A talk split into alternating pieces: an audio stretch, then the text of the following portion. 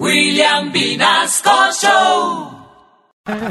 Tenemos al protagonista de la noticia del día. Todos pensamos que su candidatura estaba más perdida que Gustavo Petro el Día del Padre. Pero no. No, señor. Aquí lo tenemos. Aquí está.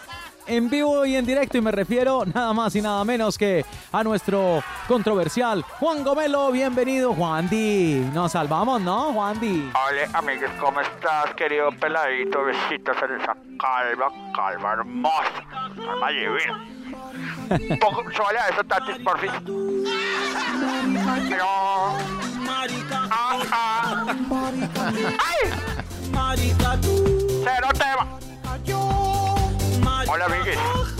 La gente estaba segura que en un 83.5% de mi candidatura era el señor Wilson de las candidaturas a la alcaldía. O sea que yo parecía una cebolla en una ensalada de frutas. Mejor dicho, que estaba más perdido que un pingüino en el desierto. Pero no, como quien dice, no estaba muerto, estaba de parranda. La gente cree que yo voy a quedar como el lucumí de los candidatos. Pero ¿Cómo así? pero ¿Cómo por así? ciento, yo aún no me quemo. Bueno, yo estaba haciendo mi campaña y de un momento a otro me sentí como en una fiesta teatral. ¿Por qué? Me estaban saliendo con sorpresitas. me querían sacar. Es que por celebrar contratos con el Estado un año inmediatamente anterior a mi postulación.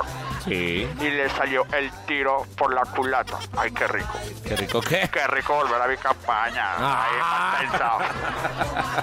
A mis votantes y a todos mis amigos del Consejo Nacional Electoral, les digo como le dije al primer novio que tuve. ¿Cómo le dijo? Gracias por la palanquita. Chai.